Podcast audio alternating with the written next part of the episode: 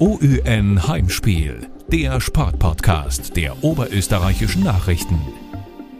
Ciao ragazzi e salve a tutti. Und damit auch Servus und ein herzliches Buongiorno bei Heimspiel, dem Sportpodcast der oberösterreichischen Nachrichten. Mein Name ist Markus Prinz und ich möchte gemeinsam mit meinem Kollegen Florian Wurzinger noch einmal die siegreichen Italiener würdigen. Piacere, Signore Marco Principe. Und damit sind wir beide mit unseren Italienischkenntnissen auch schon wieder am Ende. Komplett. Und äh, wir melden uns zurück aus einer ersten kurzen Sommerpause, wenn man so will, ähm, und reden lieber jetzt wieder über Fußball. Wäre wär vermutlich besser, ja. Eine aufregende EM mit einem spannenden Finale liegt hinter uns. Absolut. Gratulation an dieser Stelle noch einmal an die italienische Mannschaft, denn sie hat immerhin uns Österreicher zu Europameister fast Besiegern gemacht. Ich glaube, so nahe dran an einem Titel waren wir wirklich noch nie. Stimmt, wir sind Vize-Europameister und vielleicht sogar Europameister der Herzen, zumindest bei uns. Da ist dann die Lehre nach so einem intensiven Fußballmonat natürlich sehr groß. Aber, und jetzt kommt die gute Nachricht, nach der Fußball-EM ist vor dem ÖFB Cup. So ist es. Bereits an diesem Wochenende startet die erste Runde. Insgesamt neun Mannschaften aus Oberösterreich sind hier am Start. Eine davon ist der Lask und das ist auch schon die perfekte Überleitung zu unserem heutigen Gast. Stimmt, es ist die Nummer 10 von Donauauen. Nicht ganz. Nein, es ist natürlich die neue Nummer 10 bei den Linzern und nach seiner schweren Verletzung ist er einer der großen Hoffnungsträger in der kommenden Saison. Wir freuen uns sehr, dass er sich die Zeit genommen hat. Herzlich willkommen, Marco Ragusch. Grüß euch, ich freue mich, dass ich da sein kann. Marco, wie gut ist eigentlich dein Italienisch? Ähm, ja, ehrlich gesagt, äh, nicht so gut. Ähm, würde es gerne ein bisschen besser können, aber leider, leider habe ich die Zeit dabei noch nicht gefunden, dass ich das lerne. Und äh, wie hast du das EM-Finale verfolgt? Wie zufrieden warst du da mit den Italienern? Ja, ich denke, das war ein sehr, sehr spannendes Spiel und was auf beide Seiten hin und her gegangen ist und ähm, denke trotzdem, dass dann die Italiener verdient gewonnen haben. Mhm. Hast du privat viele EM-Spiele verfolgt oder wie, wie, wie ist das als, als Fußballer?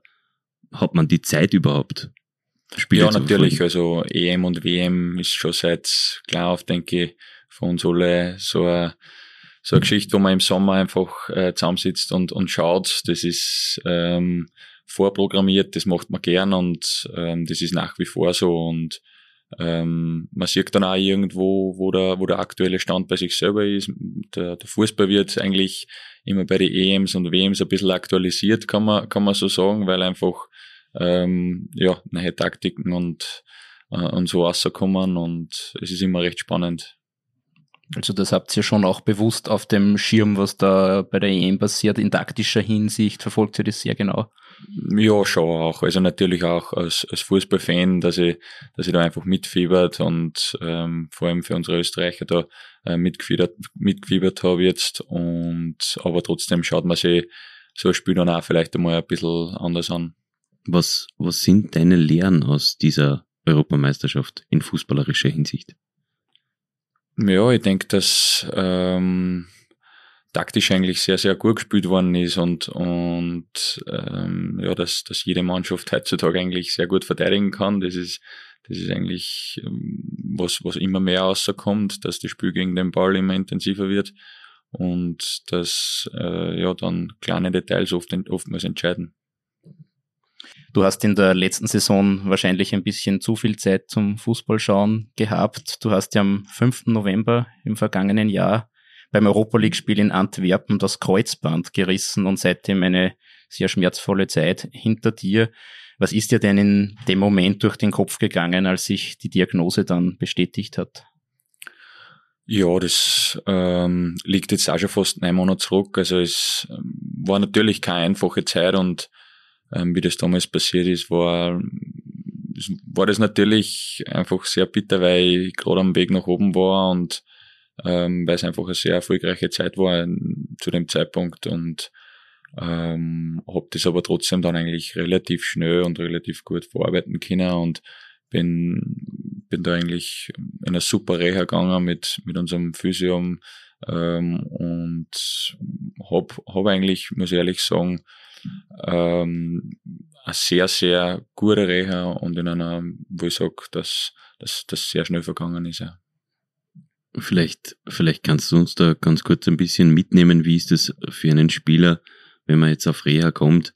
Absolviert man die beim LASK oder ist man da irgendwo extern? Äh, wie funktioniert das? Ja, ich habe eigentlich ähm, alles da bei uns im Haus gemacht. Ähm, habe äh, auch mit, mit dem Franz Leberbauer, der, der bei uns im Verein mitarbeitet, äh, sehr viel gemacht, aber hauptsächlich eigentlich mit unserem Physio Markus Morbitzer, der für mich zuständig war in der ganzen Zeit. Ähm, jeden Tag da in Basching gearbeitet und ähm, ja, man stellt sich das dann oft so vor, dass man verletzt ist und nichts machen kann, aber es war eigentlich genau das Gegenteil. Man, man ist, ja, was kann ich sagen, eigentlich fast den ganzen Tag da im Bashing und, und arbeitet dran, dass man, dass man so, so schnell wie möglich wieder ins Gehen kommt, dass man dann so schnell wie möglich wieder ins Laufen kommt und dann kommen eh schon die ersten Schritte am, am Fußballplatz und ähm, ich denke, dass das super verlaufen ist bei mir und ähm, darum bin ich da eigentlich sehr froh. Man sieht einen enormen Bizeps, äh, den du dir antrainiert hast. Ähm, da muss ich jetzt leider sagen, dass das nicht ganz richtig ist, aber es, es ist schon ein wenig was weitergegangen, muss man sagen. Also der war vorher schon da. Er, er, war da, aber er hat sich nicht gemeldet.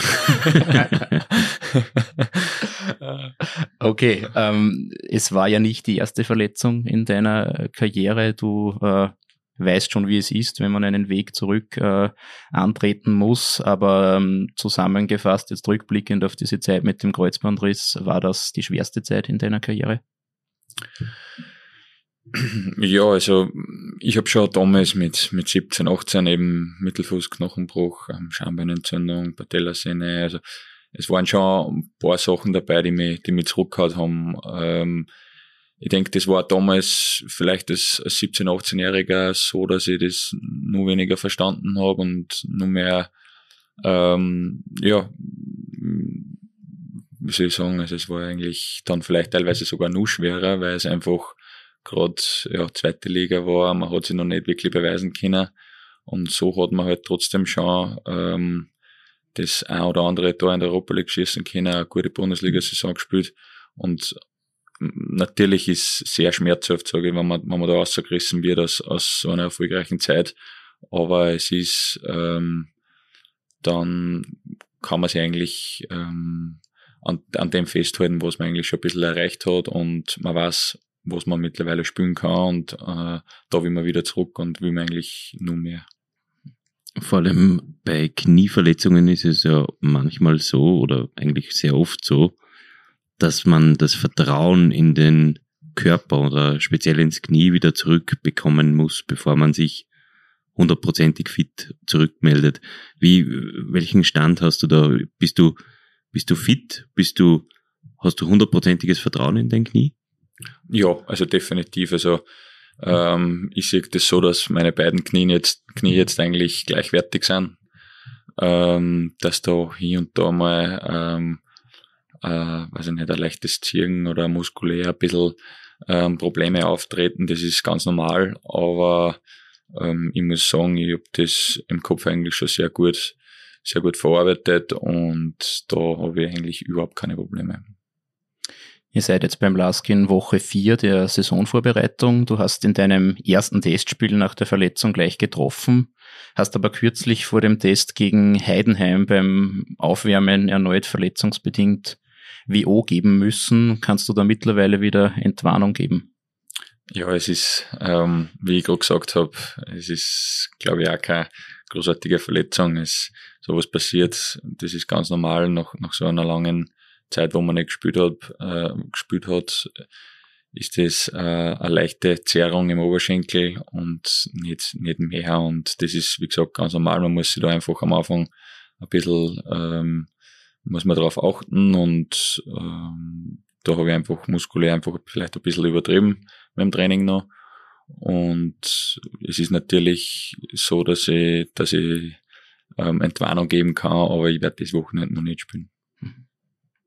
Die neue Spielzeit beginnt für euch mit dem Heimspiel im Cup gegen den FC Machfeld Donauauen. Welchen Eindruck hast du von deinen Teamkollegen und wie war rückblickend gesehen die Vorbereitung? Ja, die Vorbereitung war eigentlich kurz und knackig. Es war schon sehr intensiv und die drei Wochen waren, waren sehr gut, muss ich sagen. Vor allem die letzten zwei Spiele von uns in der Vorbereitung waren ähm, sehr, sehr gut, denke ich. Und wir befinden sich da auf einem super Weg und ich denke, da sollen wir draufbleiben und dann werden wir da wieder eine gute Saison spielen. Welches Ziel habt ihr euch denn gesetzt für diese Saison? Ja, also wir sind noch nicht äh, im Team beieinander gesessen und haben ganz klare Ziele definiert, aber ähm, man kann sich, man kann sich auf jeden Fall vielleicht auch wenig an der letzten Saison orientieren, dass man, dass man mal sicher ins obere Playoff will und, und, und dann ähm, einen internationalen Platz ergattern will. Ich denke, das ist, das ist auf jeden Fall einmal unser Ziel und ähm, was dann mehr kommt, muss man eh schauen. Hast du auch irgendein persönliches Ziel? Nimmst du dir vor der Saison da irgendwas vor, eine bestimmte Anzahl an Toren oder fit bleiben oder gibt es da irgendwas?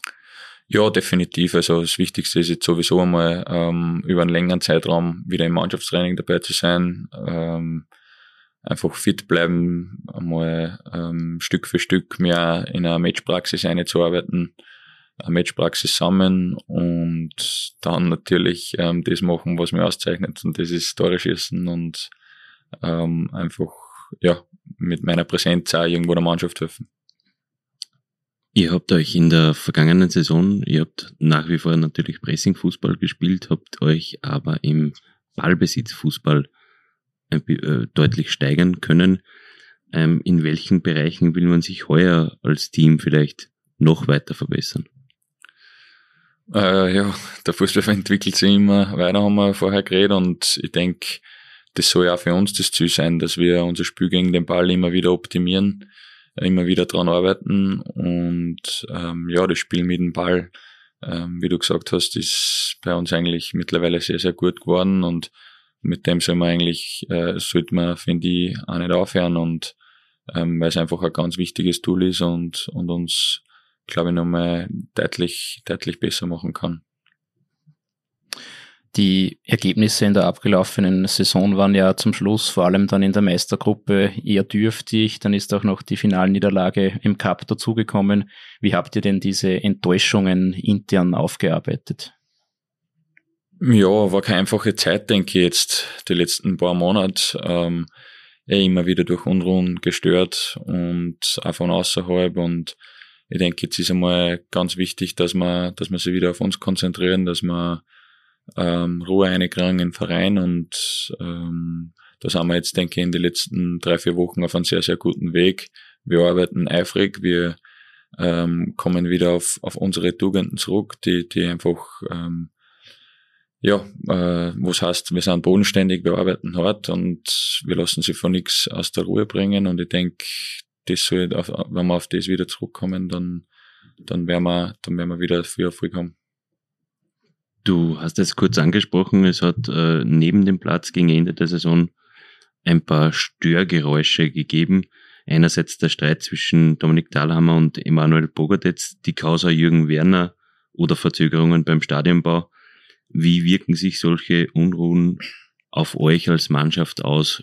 Diskutiert man das in der Kabine oder, oder wie, wie, wie sehr tangiert es euch so etwas? Ja, wie gesagt, das hat es immer wieder gegeben und es gibt in so einem Verein, ähm, wie es der Lask mittlerweile ist, einfach ein sehr großer Verein, ähm, auch immer wieder. Und das Wichtigste für uns Spieler ist trotzdem, dass sie wir auf, auf unsere Arbeit äh, am Platz konzentrieren. Und aber natürlich kann man halt nicht auch nicht ähm, immer alles ausblenden und ähm, man, man am, der, der Verein auch am Herzen liegt, dann beschäftigt man sich auch damit und ähm, trotzdem muss man, trotzdem muss man, denke ich, darauf schauen, dass man, dass man bei sich bleibt und sein Bestes am Platz gibt und was dann außerhalb passiert, ähm, das können wir oft eh nicht beeinflussen. War es äh, nach Ende der abgelaufenen Saison für euch Spieler sofort klar, dass es mit Dominik Thalhammer als Trainer weitergeht? Ähm, ich denke, ich habe eigentlich fast überhaupt nichts ähm, anderes gehört. Also es war relativ ruhig auch im, im Urlaub und deswegen war es für mich klar, dass der Trainer wieder am ersten Tag da steht. Aber es ist ja doch von großen Teilen der Fangemeinschaft äh, auch so ein bisschen Kritik gekommen, vor allem am Trainer. Ja, also das, das ist normal, wenn, wenn die Ergebnisse einfach nicht ähm, so waren, wie's, wie wir sich alle vorgestellt haben, denke ich. Aber ähm, wir können trotzdem sagen, dass wir, dass wir auf einem super Weg waren und natürlich ist der Fußball Ergebnissport, aber ähm, man muss schauen, was wir im letzten Jahr mit Ball teilweise erreicht haben und ähm, haben halt trotzdem auch durch, durch viele Ausfälle, denke ich, ähm, dann, dann die Probleme gehabt, wo wir, wo wir im Angriff einfach nicht mehr so, nicht mehr so präsent waren und ähm, ja, durch das kommen, kommen solche Ergebnisse auch zustande, aber trotzdem denke ich, dass wir, dass wir mit Ball sich sehr gesteigert haben. Ist, ist dieses Spiel mit dem Ball, ist es der größte Unterschied von der Handschrift von Valerian Ismail zu der Handschrift von Dominik Thalhammer? Ja, es ist einfach eine Entwicklung, denke ich. Also der, die Gegner, es ist egal, ähm, denke ich trotzdem, welcher Trainer da draußen steht. Ähm, wenn, wenn man die Lask-DNA kennt, das Spiel gegen den Ball, die Intensität, dann ähm, wissen die Gegner mittlerweile auch, wie sie sich gegen uns äh, anstellen müssen. Das, ähm, und es hat sich einfach in den letzten ein, zwei Jahren so ergeben, dass wir oft gegen tief, tiefstehende Gegner gespielt haben, die, die uns nicht viel Raum gelassen haben und dann ist uns nichts anderes übrig geblieben, als, als dass wir äh, mit Ball äh, bessere Lösungen finden. Und äh, an dem ist jetzt gelegen, dass wir, dass wir sich da weiterentwickeln haben müssen. Und ich denke, das haben wir, das haben wir super geschafft. Ähm, aber natürlich müssen wir ähm, als Verein trotzdem immer wieder auf die Tugenden hinweisen, die, die Basics, sage ich mal, äh, das Spiel gegen den Ball ähm, und die Intensität muss immer beibehalten werden. Talhammer legt ja großen Wert auf Datenanalyse. Ähm, welche Daten werden euch Spielen da genau vom Trainerteam präsentiert? Wie kann man sich das vorstellen?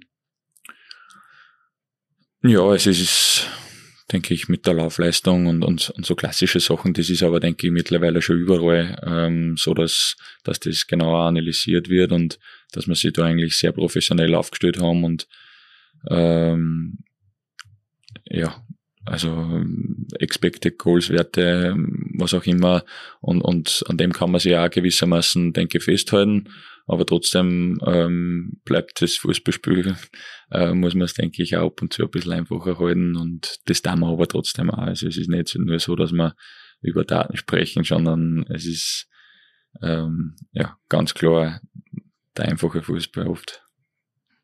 Das heißt, du bist kein Freund von Daten oder gibt es für dich irgendeine einen, einen Kennwert, äh, der dich besonders interessiert als Spieler oder, oder, oder hast du einfach legst du gar keinen Wert auf die Zahlen. Na, das stimmt nicht. Also ich, ich lege schon Wert auf die Zahlen, aber im Endeffekt geht es auf meiner Position vor allem darum, dass ich Tore schieße und dass ich so der Mannschaft hilfe. Aber Expected Goals zum Beispiel wäre ja doch durchaus interessant für einen Stürmer. Ja, schon, aber wenn es dann nicht wirklich drin sind, sondern nur Expected, dann haben wir ein Problem. Zu hohe Erwartungen. ja, genau. Aber bist du grundsätzlich daran interessiert, ähm, wie viele Kilometer du in einem Spiel läufst oder äh, misst du dich als Spieler wirklich rein an den Toren? Na natürlich. Also die physische Komponente ist schon ganz wichtig und, und rein an den Toren messen, das, das geht fast gar nicht bei uns, weil, weil einfach ähm, wir eine Einheit sind, die gemeinsam mit Ball spielen, die gemeinsam gegen den Ball spielt und ähm, dann kann da fast eigentlich kein Stürmer spielen, der vorn drin steht und nur, nur Tore schießen will, sondern das Spiel gegen den Ball. Ähm, ich weiß, wie wichtig das ist für unsere Mannschaft und äh, wenn ich das mache, dann weiß ich auch, dass ich zu mehr Chancen kommen werde und darum ähm, ist das einfach extrem wichtig. Wir werden jetzt schauen, zu wie viel Chancen du bei unserer kleinen Rubrik entweder oder kommst. Äh, der Markus wird dir jetzt zehn Entscheidungsfragen stellen und äh, du musst dich dann immer jeweils für eine Antwort entscheiden. Ui. Bist du bereit? Nein. Weil du es bist, äh, ich, ich glaube, wir bieten immer einen Joker, oder? Ausnahmsweise. Ausnahmsweise einen Joker. aber nur im, im absoluten Ausnahmefall. Ja. Wir schauen uns das einmal an. Die, die erste Frage ist eine, ähm, eine wahrscheinlich schon sehr oft gestellte an dich. Kannst du das schon vorstellen? Na. Raguz oder Ragusch? Was ist richtig? Ragusch. Ragusch. Und ähm, ich habe aber in, in, im, im Live-Radio-Podcast gehört, du tolerierst Raguz auch noch. Ja, also das ist ähm, von klein auf eigentlich bin ich, war ich immer in der Volksschule schon der Raguz und dann, dann ist mir das ein bisschen so geblieben, aber der offizielle, offizielle Name ist Marco Ragusch. Kraftkammer oder Ausdauertraining? Kraftkammer. 10 oder 29? 10. Warum hast du dich für die 10 entschieden eigentlich? Ja, weil ich schon immer einen Zehner wollte und der Betsy wollte ihn nicht mehr und dann wollte ich einen Zehner. Super. So einfach war's. So einfach ist es. Der Klassiker unter Entweder-Oder-Fragen ist Bier oder Wein? Wein. Wein? Ja gut, Everding. Ja. Wie viel äh, Wein oder generell Alkohol kann man sich als Profifußballer erlauben? Ist jetzt die nächste Frage. Hin und wieder ein Gläschen. Nach dem Match? Nach dem Match eigentlich eher nicht. Noch ein Training. an, an, an freien Tagen, an, am, am freien Tagen ab, ab und zu. Mhm. Und wie, wie schaut's aus, wenn die Saison vorbei ist, gut gelaufen ist, man hat dann Urlaub und so, äh, wie realistisch ist es, dass sich Marco Agusch irgendwo besauft? Im Urlaub kann das ähm, hier und da mal passieren, aber das ist eigentlich relativ selten. Aber trotzdem, im Urlaub muss man sich natürlich dann auch gut gelassen und man muss abschalten können und das ist, denke ich, schon ganz wichtig. Nachdem man jetzt, wenn man jetzt zum Beispiel den nächsten August hernimmt, ähm, jeden dritten oder vierten Tag ein Spiel hat, ist das sowieso nicht möglich und dafür ist eben im, im Sommer dann ähm, ab und zu ab und zu eine Chance da. Es gibt so das Klischee, dass Profifußballer sehr wenig Alkohol vertragen. Stimmt das? Muss ich leider recht geben, ja. Herr Kollege, das, es, es klingt jetzt genauso, wie wenn du angehender Profisportler wärst und, und wissen möchtest, was du erlauben darfst. Also, Ich werde sicher nicht angehender Profisportler. Geht eher um den zweiteren Teil, wahrscheinlich. ähm, Nächste Frage. Ja, nächste Frage. Match aufs Kleinfeld oder Fußballtennis? Boah, bin ich in beide eigentlich richtig gut. Fußballtennis. Wer ist der beste Teamkollege im Fußballtennis? Boah, jetzt habe ich keinen mehr. Jetzt sind der Domi Retter und der Stefan eigentlich beide weg. Ähm, Lukas Grigic. Mhm. Mhm.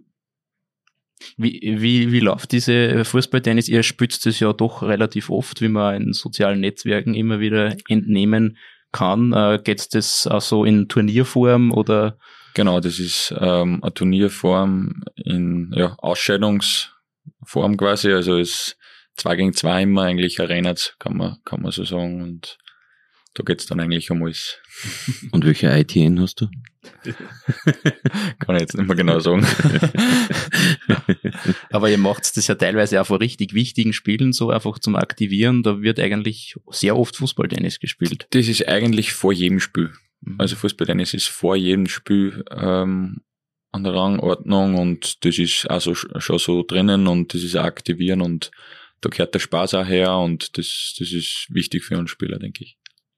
Aber es ist äh, nicht nur jetzt auf Spaß, sondern auch technisch äh, grundsätzlich äh, eine wertvolle Übung, oder? Schon, definitiv.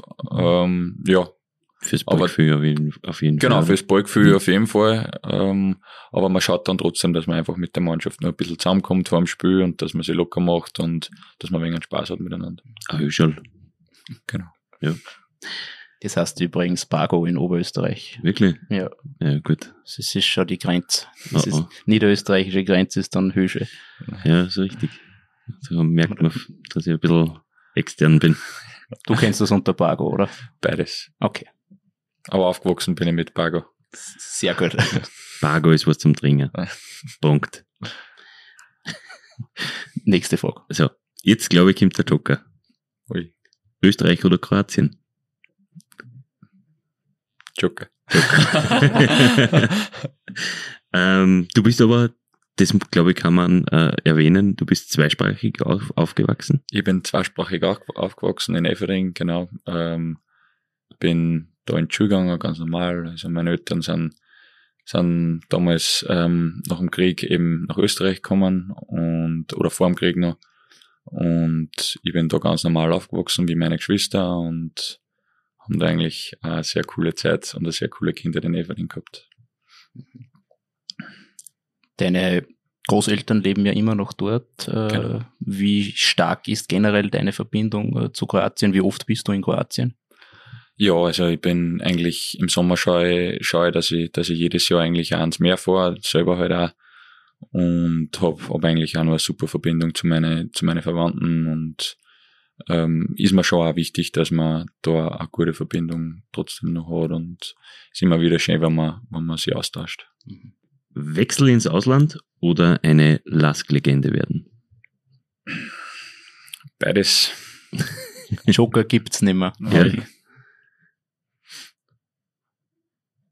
Na, wenn man realistisch ist, ähm, möchte, möchte schon äh, rein aus sportlicher Sicht da irgendwann einmal ähm, im Ausland Fußball spielen. Ähm, trotzdem denke ich, dass der LASK für mich ähm, mein, mein Herzensverein ist und mein, mein erster Verein, wo ich, wo ich einfach das erreichen habe können, was die letzten Jahre da auch passiert ist. Und ähm, ich werde dem Verein auch für immer dankbar sein und ich wohne da auch nicht unweit weg. Also es wird ähm, für mich in Österreich definitiv keinen anderen Verein geben als in Lask. Aber, Entschuldigung. Entschuldigung. Und man kann ja eigentlich auch ins Ausland gehen, dann wieder zurückkommen und dann zur endgültig zur Legende werden, oder? Zum Beispiel. Aber du hast gerade äh, deine Kindheit in Everding angesprochen, du wohnst nicht weit weg, es geht dir beim LAS grundsätzlich gut. Wie wie groß ist dann trotzdem die Überwindung, wenn du ein Top-Angebot hast, wo du eigentlich hingehen musst? Wie groß ist dann die Überwindung, dass du sagst, ich, ich gehe weg von meinem ähm, gewohnten Umfeld und äh, probiere einfach ganz was Neues? Ja, das war ja auch schon ähm, das ein oder andere Mal die Frage. Ähm, habe mich aber dann trotzdem bewusst dafür entschieden, nur, nur da zu bleiben und ähm, weil ich einfach weiß, was ich, was ich da habe und ähm, ja, wie du sagst, es ist trotzdem noch daheim und, und trotzdem international, wenn man, wenn man die Auftritte gesehen hat. Und darum denke ich, dass, dass ich das, ähm, schau, falls das einmal ein, ein Thema wird, wo, wo ich jetzt da wieder darauf drauf hinweisen möchte, dass, dass jetzt einmal das Wichtigste ist, dass ich wieder fit werde und dass ich wieder spiele. Aber falls es einmal zum Thema wieder wird, dann, dann muss man es, dann muss man sich eh richtig gut überlegen. Mhm. Nächste Frage, Videoschiedsrichter, ja oder nein? Mm, eher nein. Eher nein, warum? Ja, ich meine, es ist, es ist natürlich, denke ich, dass das ein super Tool ist für, dass auch die Schiedsrichter ähm, bessere Entscheidungen treffen, dass, dass, dass einer geholfen wird und dass das ganze Spiel einfach auch ein bisschen fairer wird, denke ich, dadurch.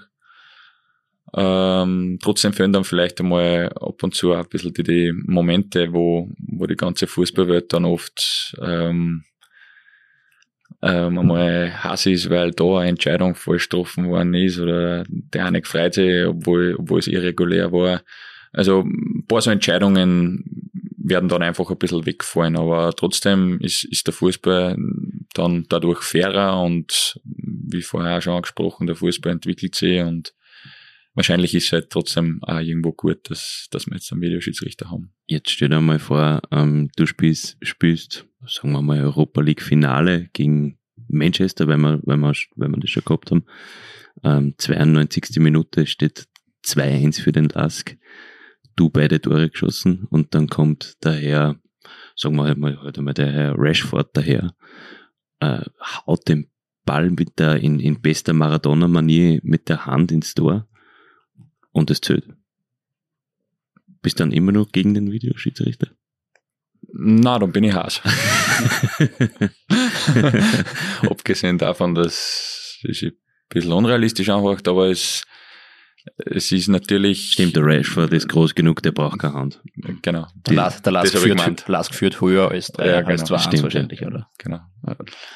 Nein, natürlich, wie gesagt, also ein bisschen selbst ein bisschen zwiegespalten. Also keine, keine eindeutige Meinung gibt, Pro und Contra und drum, ja, beides. Messi oder Ronaldo? Messi. Und Eigentor oder einen Elfmeter verschießen? Boah. Das zweite habe ich noch nie gemacht.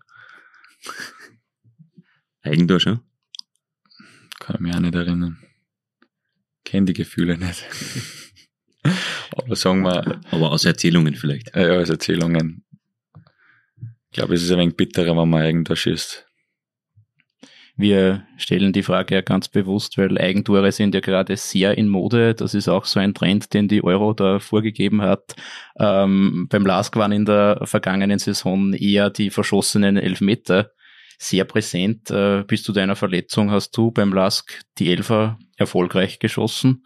Bist du auch heuer wieder als erster Elferschütze eingeteilt, wenn es dazu kommen sollte? Puh, eingeteilt nicht, aber ja, bin halt, bin halt schon so, dass ich, dass ich das schon auch sehr viel trainiert habe zum Beispiel und ähm, dass ich eigentlich oft ein gutes Gefühl habe, wenn ich hingehe und das ist, denke ich, schon oft wichtiger, als dass man sagt, der und der ist eingeteilt, weil es dann im Endeffekt darum geht, dass, dass der Ball im Tor ist und wenn sich jetzt der andere Spieler besser fühlt, ja, dann sage ich, geh hin und hau meine. Ich mein, und wenn dann verschießt, ist halt einmal so, geht die Welt auch nicht unter. Wie trainiert man Elfmeterschießen? Ganz blöde Frage. Den man da mal fragt, ob er sich nicht ins Tor stellt, Anlauf nimmt und einen Elfmeter schießt.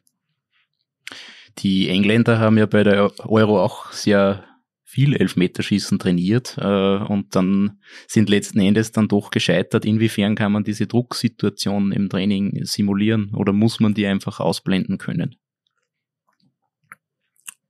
Das ist, das ist halt ähm, nicht, nicht so ein einfaches Thema, aber ich denke, die Engländer sind es ja eigentlich, glaube ich, so angegangen, dass, dass extra die Spieler eingewechselt haben, ähm, das dann schießen haben lassen. Also da bin ich halt vielleicht nicht so der Fan davon, weil, weil ich sage, dass das Gefühl oft wichtiger ist und ähm, dass man das nicht groß zu einem Thema machen sollte, ähm, weil weil es darum geht, dass der Ball ins Tor geht und ich denke, jeder kann Elfmeter schießen, nur es geht dann darum, dass man sie traut, einfach hinzugehen und den Ball ins Tor zu schießen.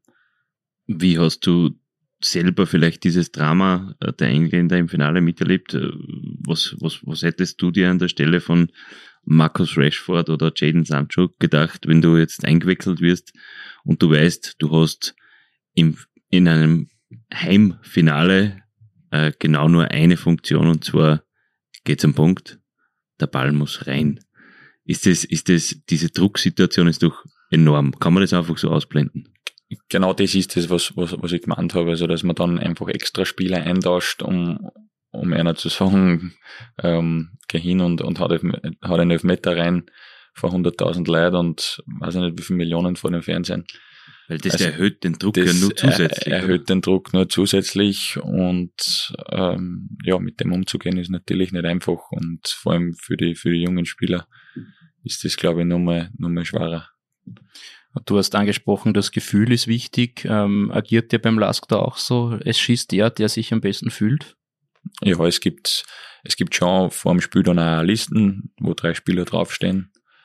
Ähm, ja, wie ich gespielt habe, war ich immer auf der Hand, das kann, das kann ich mich erinnern. Ähm, aber zum Beispiel gegen, gegen Alkmaar, wie es damals war, war ich gar nicht auf der Liste und bin nachgegangen und habe da eine gehabt kann man das am Feld dann overrulen, diese Liste? Wenn er nicht drin gewesen wäre, wäre es vielleicht ein Problem gewesen. Aber ähm, ja, die anderen Spieler haben gemeint,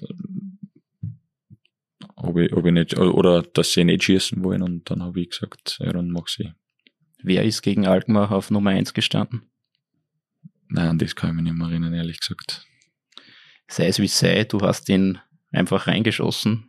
Den sehr, sehr wichtigen Elfmeter im Rückspiel gegen Alkmaar, der euch äh, ja dann ins Achtelfinale der Europa League einziehen hat lassen. Es war in der Saison 2019, 2020. Dabei hast du vor ein paar Monaten zuvor eben noch bei den Juniors gespielt, kommst dann zu den Profis, hörst die Champions League Hymne, darfst gegen Manchester United spielen. Was fällt dir denn alles noch so ein, wenn du an die Zeit äh, in der Kampfmannschaft des LASK zurückdenkst, an diese Zeit speziell? Ja, wie du sagst, eigentlich ist sehr, sehr schnell passiert. Ähm, ich habe mir, hab mir das nie so aus, ausmalen können, dass das, dass das so schnell geht und dass, dass wir dann auch genau in der Zeit, wo, wo ich einfach aufgekommen, so viel Erfolg haben im Verein, das ist natürlich eine sehr, sehr coole Zeit gewesen und ähm, eine Zeit, wo, wo ich erst jetzt, denke auch in, in, in die Zeiten, wo ich verletzt war und wo ich oft dran gedacht habe, weil, weil man das vielleicht direkt, wie es war, eigentlich gar nicht so realisiert hat und man, man kriegt das dann einfach erst alles ein später mit und das ist eigentlich schon eine sehr coole, sehr coole Geschichte und ähm, da ist man ein Stück weit stolz drauf. Gibt es diesen einen speziellen Moment, an den du, wenn du an die Europacup-Preise denkst, zurückdenkst? Ja, das, das, das Hin- und Rückspiel gegen, gegen Alkmaar, das, da waren schon Momente dabei, also vor allem da auf der Google ähm, vor 15.000 Leuten, also das sind schon so Momente, wenn man dann das 2-0 macht, ähm, wo, die man nicht wirklich beschreiben kann. Also da, da hat man einfach, ähm, man ist einfach überglücklich und man freut sich fast mehr eigentlich mit den Leuten. Das ist so extrem über das gefreien. Also das, das ist schon ein cooles Gefühl, wenn man, wenn man die Leute auch was zurückgeben kann. Da kann ich berichten, da ist auch auf der Pressetribüne der, der, die, der eine oder andere Arm in die Höhe gerissen worden ähm, und, und es war doch eine große Erleichterung, wahrscheinlich mehr Erleichterung wie für die selber unten am, am Platz. Ja, also ich weiß, dass ich nach 60 Minuten ausgewechselt worden bin und mir ist die Lunge rausgehängt, also an das kann ich mich erinnern. Also.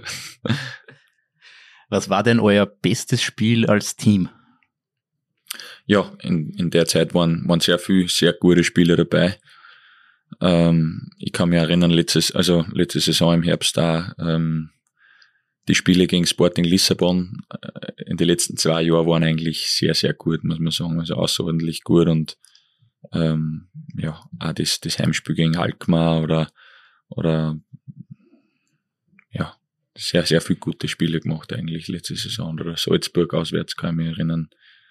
Also das waren schon richtig gute Spiele und das, das wollen wir eigentlich in, in Zukunft wieder beim Lask sehen. Brügge daheim, glaube ich, darf man nicht vergessen. Brügge daheim zum Beispiel, genau, also ja. definitiv. Die Reise durch Europa war geprägt von Gänsehautatmosphäre bei den Heimspielen auf der Linzer Google. Dann sieht man auch noch das Traumlos Manchester United und dann muss man, muss man es vor leeren Rängen bestreiten. Wie habt ihr damals diese Nachricht als Mannschaft aufgenommen? Ja, das war glaube ich, ganz, ganz schlimm. Also ich kann mich erinnern, es war ja, dass vier oder fünf Tage vor dem Spiel nur Kassen hat, ja, alle Karten sind weg und mhm. es, es, ist ausverkauft und, und es war ja dann auch hin und her. Vorfreude und ja, dann drei Tage vorher hat schon Kassen. Ähm, es ist sehr wahrscheinlich, dass wir, dass wir ein Geisterspiel haben. Und am Matchtag selber dann war es ja sogar hin und her, ob überhaupt gespielt wird. Also es war dann für mich klar, dass nach dem Spiel wahrscheinlich mal lange Zeit kein Fußball mehr gespielt wird und äh, man hat sich dann auch nicht so richtig äh, über das Ganze freuen können. Man, man war natürlich schon dabei und man wollte man wollte einfach alles geben und das Ganze genießen, aber es war, es war nicht so einfach, muss ich sagen. Wie wichtig sind die äh, Fans für euch Spieler? Ist durch die Geisterspiele in der Corona-Zeit mit dem Publikum dann ein essentieller Teil ähm, des Spiels verloren gegangen? Ich denke definitiv, also das ist vor allem, wenn ich von mir selber sprechen kann, ein sehr, sehr wichtiger Teil, ähm, vor allem bei uns, bei unserer, bei unserer starken Fankultur, ähm, die uns, denke ich, die letzten Jahre eigentlich sehr viel Spiele auch ähm, die uns auch sehr viel Spiel, in sehr vielen Spielen auch, ähm, die, die Siege ermöglicht haben und, und zu den Siegen auch oft ähm, gepeitscht haben oder, oder ähm, gesungen haben und ähm, da ist das, denke ich, äh, da ist, denke ich, ein sehr wichtiger Teil weggefallen und ähm, ich hoffe und freue mich eigentlich auch schon wieder, wenn sie jetzt mit dabei sind. Das heißt, die Fans können durchaus wirklich auch einen Unterschied ausmachen. Also, also für mich definitiv. Was war das Spiel mit der besten Stimmung, bei dem du dabei warst? Ja, nachdem wir gerade auch über Alkmaar geredet haben, denke ich, dass das äh, Alkmaar daheim, wie gesagt, auf der Kugel, volles Haus, überragende Stimmung. Ähm, kann mich nicht an, an viel bessere erinnern. Wobei, wie gesagt, es waren sehr, sehr viel, sehr, sehr gute Spiele von uns mit richtig cooler Stimmung, auch da im Bashing.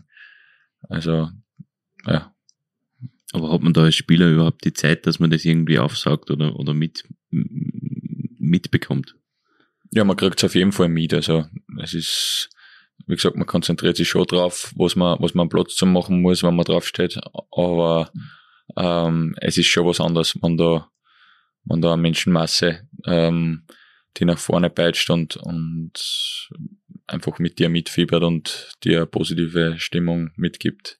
Du kommst aus Everding, bist also unmittelbar in der Nähe zu Linz aufgewachsen und als Akademieabsolvent quasi ein Eigenbauspieler. Glaubst du, dass die Fans einen Werdegang wie deinen ganz besonders wertschätzen? Kann ich jetzt nicht so genau sagen, aber ich denke schon, dass ich, dass ich mich sehr gut mit, mit dem Verein identifizieren kann und dass, dass ich sehr stolz bin, ähm, für, für einen Lask zum Spielen und ähm, es ist für mich äh, schon auch irgendwo eine Auszeichnung, eigentlich ein super, super Weg auch für jeden jungen Spieler oder, oder für jedes Kind, wenn er sieht, hey, der, der Ragusch vom Lask, der hat bei Everding gekickt, vielleicht schon für das Jahr und egal, egal wo, was, bei was für einem kleinen Verein da in der Umgebung. Ähm, und, und darum ist das schon für mich äh, Auszeichnung, denke ich auch. Auszeichnen ist ein gutes Stichwort. Äh, wir lockern nochmal auf, bevor wir über deine persönliche Zukunft ein bisschen plaudern wollen. Ähm, wir würden gern von dir wissen, wer sind die elf Spieler, die deine persönliche Top 11 bilden würden? Der Kollege Florian Wurzinger wird dir jetzt abfragen. Kann man sagen. So, sagen. Marco hat jetzt äh, länger überlegt, seine persönliche Top 11 äh, zusammengestellt. Zuerst einmal, in welcher Formation spielst du? Wer steht da im Tor bei dir? Also die Formation ist einmal 4-3-3. Äh, Im Tor steht der Manuel Neuer. Mhm. Die Innenverteidigung bilden der Sergio Ramos und der Paolo Maldini. Mhm. Interessant. Wieso Paolo Maldini? Ja, weil ich glaube, ich keinen Spieler kenne, der jemals bei dem vorbeikommen ist. Kein lebenden Spieler. Ja, genau. äh, links hinten der Dalaba, rechts der Cafu. Mhm. Ähm, auf der 6 der Luka Modric. Dann haben wir Maradona und Bälle auf 8. Oh. Ähm, rechts vorne Lionel Messi links vorne Cristiano Ronaldo und vorne der Ronaldo aus Brasilien. Brasilien. Oh. Ich hätte da jetzt eher den Marco Ragusch erwartet, muss ich sagen. Ja, ich wollte jetzt nicht überheblich wirken. Kein einziger Lask-Spieler, oder? Die sind sowieso alle top, top, top. Die sitzen auf der Bank. Nein, die sitzen nicht auf der Bank. Die spielen gegen die Weltelf. Okay. Okay. Also diese, diese Elf könnte gegen den Lask bestehen. So was formulieren wir es vielleicht eventuell, so. Ja. Ja, genau. Eventuell, genau. genau. Wenn, irgendwie, wenn irgendwer an Maltini dann vorbeikommt, dann, dann vielleicht. Genau. Ja. Ähm, wer coacht denn diese Mannschaft? Puh. Pep Guardiola. Pep Guardiola. Okay. Gut, ähm, wir haben vorhin über deinen Werdegang schon ein bisschen äh, gesprochen. Hast du schon einmal Kontakt gehabt mit Teamchef Franco Foda? Es hat schon ähm, ein, zwei Telefonate gegeben. Ja, waren ganz gemütlich und gibt's nicht viel weiter, was zum sagen. War das ein lockerer Austausch? Genau, wie es mir geht und jetzt da während der Verletzungszeit einmal angerufen, also ja. Du wärst natürlich mit deiner Erfahrung im, im Pressing und im Anpressen des Gegners prädestiniert für eine Stürmerposition im Nationalteam. Ist unter diesem Aspekt die Verletzung im vergangenen Herbst und das Zuschauen vor dem Fernseher bei der EM noch bitterer? Ja, ich kann jetzt nicht sagen, ob ich, ob ich da dabei gewesen wäre oder nicht. Also ähm, Fußball geht schnell und darum ähm, ist mir das jetzt nicht, ähm, nicht in die Gedanken kommen, hey, ich habe die EM verpasst, sondern ähm, viel eher, ja, ich habe eine Saison beim Lask verpasst und wobei ich auch sage, dass ich über das ähm, schon lange hinweg bin und dass ich mich auf die neue Saison freue und drum und ich weiß, was ich, was ich kann und was ich ähm, erreichen kann, wenn ich, wenn ich hart arbeite und darum ähm, wird es noch weitere Events geben und ähm, ja, wie gesagt, werde mein Bestes geben, dass ich wieder Leistung für den Verein bringe und was dann eventuell mit dem Nationalteam möglich wäre, das steht mir in die Sterne. Wie schätzt du generell deine Chancen ein, im Nationalteam Fuß zu fassen?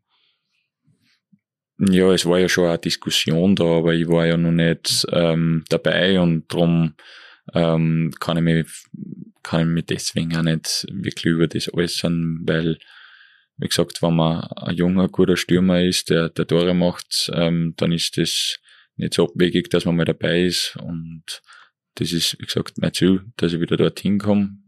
Und ähm, wenn dann, wenn dann einmal eine Berufung da ist, dann freue ich mich umso mehr. Wie oft hat dich denn der kroatische Verband schon kontaktiert? Gar nicht. Gar nicht, okay. Ist es auch kein Thema für dich? Das ist kein Thema für mich gerade. Okay. Ähm, die Entscheidung genau andersrum getroffen hat Matteo Kovacic. Er ist in Linz geboren, hat sogar für den LAS gespielt und spielt jetzt mittlerweile für das kroatische Nationalteam. Kennst du ihn persönlich? Uh, ich kenne Matteo nicht persönlich, ähm, aber ich habe natürlich seinen Weg mitverfolgt und ähm, ja, ein sehr sehr bodenständiger Spieler, glaube ich, und ein bodenständiger Mensch, was ich, was ich auch von ähm, Umkreis auch äh, erfahren habe dürfen und ähm, ja, ein sehr, sehr guter Fußballer und eine Weltkarriere gemacht und darum, ja, sehr coole Geschichte eigentlich, wenn man es von Linz ähm, in die große Fußballwelt auch schafft. Und zum Champions League-Sieger wird. Zum Champions League-Sieger. Ja. Und er ist ja, ich glaube, im Sommer nach wie vor ab und zu einmal in Linz zu treffen, ähm, was man so manchmal genau hört und ja. sieht. Mhm. Genau. Stichwort von Lind in die große Fußballwelt. Wie nahe dran warst du denn schon an einem Transfer ins Ausland oder war es für dich bis jetzt immer klar, beim Lask zu bleiben?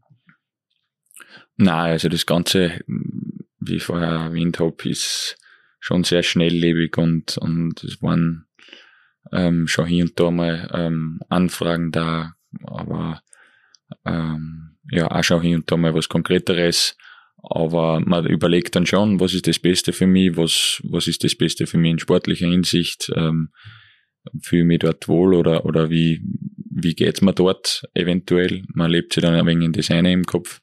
Und bis jetzt war für mich eigentlich immer sehr, sehr klar die Entscheidung beim Lask zu bleiben und ähm, hab, hab nicht wirklich lange überlegen müssen, ob ich, ob ich nicht vielleicht was anderes mache. Mhm. Welche Liga würde dich zum Beispiel reizen, wenn man das jetzt so äh, auf, auf, auf den Wohlfühlfaktor vielleicht bezieht? Ja, mich da eigentlich gar nicht viel auf eine Liga festlegen. Ähm, Oder gibt es einen Lieblingsverein, für den du unbedingt einmal spielen willst? Mhm. Außer dem, dem Lask, natürlich. Nein, auch nicht, auch nicht wirklich. Also es ist, es ist so, man muss, ich sehe das Ganze eigentlich schon ein bisschen aus, aus sportlicher Sicht auch. Also es soll definitiv ähm, eine Steigerung da sein und, und man soll sich verbessern können und drum, drum, ja, möchte ich, und natürlich sollte das Leben dort da irgendwo ähm, passend sein und ähm, dem, dem Standard, den Standard auch ein bisschen erfüllen, muss man da irgendwo in Österreich um. In welchem Stadion möchtest du unbedingt einmal spielen? Egal ob als Heim- oder Auswärtsspieler, glaube ich, muss man dazu sagen. Camp Nou, würde man mal sagen. Bin als Kind eigentlich auch immer ein großer Barcelona-Fan gewesen in den glorreichen Zeiten von Pep Guardiola. Ähm, und bin ein wenig mit dem aufgewachsen. Ja. Oder die neue Arena auf der Kugel. Oh, das war eigentlich die richtige Antwort gewesen. das ist mir gerade eingefallen. Du bist zwar noch sehr jung, musst dich mit dem Thema eigentlich nicht beschäftigen, aber hast du schon Pläne für die Zeit nach deiner Karriere? Na, aber man macht sich, man hat trotzdem hier und da mal ein bisschen Zeit, dass man sich Gedanken macht und ähm, ja, ich glaube, ich bin, ich bin dem Sport eigentlich auch so sehr, also mit dem Sport eigentlich so sehr verbunden, dass ich, dass ich mir derzeit eigentlich schon vorstellen kann, auch, auch vielleicht im Fußball zu bleiben. Und, aber trotzdem ist es einfach ähm, vielleicht nicht, nicht das Tagesgeschäft das Richtige für mich, wenn ich, wenn ich jetzt einmal drüber nachdenke, weil ich einfach sehe, ähm, wie viel, wie viel Arbeit das ist, wie, wie schwer das auch ist, ähm, zum Beispiel Trainer zu sein oder, ähm, und drum, drum denke ich, dass, dass schon vielleicht der Fußball oder auf jeden Fall der Fußball, ähm, wahrscheinlich nach der Karriere auch eine große Option ist, aber ich möchte mich da noch auf nichts festlegen und wie du gesagt hast, ich bin noch jung und möchte mir da, möchte mir da noch nichts, ähm, nichts Fixes ähm, aussuchen. Du hast dich äh, selbst im Podcast von Live Radio einmal als Everdinger Junge bezeichnet. Lebst du nach wie vor in Everding, also am Land, oder hat es dich schon in die große Stadt, also Linz, gezogen? Ähm, ich bin nicht mehr in Everding, aber ich bin nach wie vor am Land. Also ich bin umgezogen, aber ähm, da in die Nähe von Basching und ähm, ist nach wie vor nur am Land. Da fühle ich mich ja wohl. Mhm. Gut, dann äh, zum Abschluss noch eine relativ äh, klare Frage. Wer wird Meister und wer wird Cupsieger? Ist das überhaupt eine Frage? Das ist eher ein Statement, oder? Ja. Boah. Überleg, zu dem, überlegst du gerade wirklich?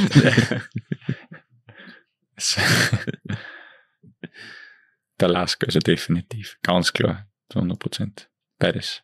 Na, dann fragen wir, dann fragen wir vielleicht so. Ähm, und Champions League sogar. Stimmt, weil, weil ich habe da irgendwas gelesen, dass jetzt die Regularien so sind, dass man vor der Conference League, wenn man Gruppensieger, bester Gruppensieger wird, aufsteigt in die Europa League und dann wieder und, und dann in die Champions Ja, wurscht. Ähm, was muss passieren, dass der Lask heuer Meister wird? Was, was muss besser laufen als letztes Jahr? Man muss mehr Punkte machen als die anderen. Und abseits davon? Ist es, hm, hängt es mit ja, Verletzungspech es zusammen? Also, es muss alles zusammenpassen. Also, man weiß, man, also, Spaß beiseite, man weiß, Red Bull ist, ist seit Jahren einfach, einfach am Macht in Österreich und über das braucht man nicht diskutieren, dass die einfach ganz andere Möglichkeiten auch haben. Ähm, und in so einer Saison mit unseren Möglichkeiten ähm, muss halt alles einfach zusammenpassen und ähm, aber da braucht man, da braucht man überhaupt nicht über, über irgendwelche Titel oder über, über, über irgendwelche ähm, großartigen Erfolge reden, sondern wir reden davon, dass wir uns wieder festigen wollen, dass wir Ruhe im Verein brauchen, dass wir Ruhe in der Mannschaft brauchen und einen ganz klaren Weg verfolgen und das gemeinsam. Und das ist, das ist das Wichtigste, dass wir alle an den Strang ziehen und dann, und dann kann man kann man von Spiel zu Spiel schauen und das hat uns immer wieder stark gemacht, dass wir ähm, ja, von Wochen zu Wochen geschaut haben und dann am Ende ist oft so gewesen, dass man dass was Gutes daraus ähm, resultiert hat und das ist heuer wieder mal das Ziel. Also, das ist doch zum Abschluss noch eine gute Nachricht für die Fans. Der Lask wird ganz sicher Meister, Cupsieger und gewinnt auch die Champions League. Äh, lieber Marco, vielen Dank für das sympathische Gespräch. Wir wünschen dir und dem Lask alles Gute in der kommenden Saison und vor allem eine verletzungsfreie Spielzeit und dass ihr alle eure Ziele wirklich dann erreichen mögt. Vielen Dank. Danke sehr. Dankeschön. Danke. Das war's also für heute. Wenn es Ihnen gefallen hat, würden wir uns über ein Abo auf Spotify, dieser Google Podcasts, Apple Podcasts, Amazon Music oder Fire freuen. Wünsche, Anregungen und Feedback nehmen wir wie immer gern entgegen über podcasts.nachrichten.at. Von uns beiden war's das. Wir wünschen euch ein schönes Wochenende und hören uns wieder in der nächsten Woche. Servus und auf, auf Wiederhören. Das OÜN Heimspiel, der Sportpodcast der oberösterreichischen Nachrichten. Jede Woche neu auf Nachrichten.at.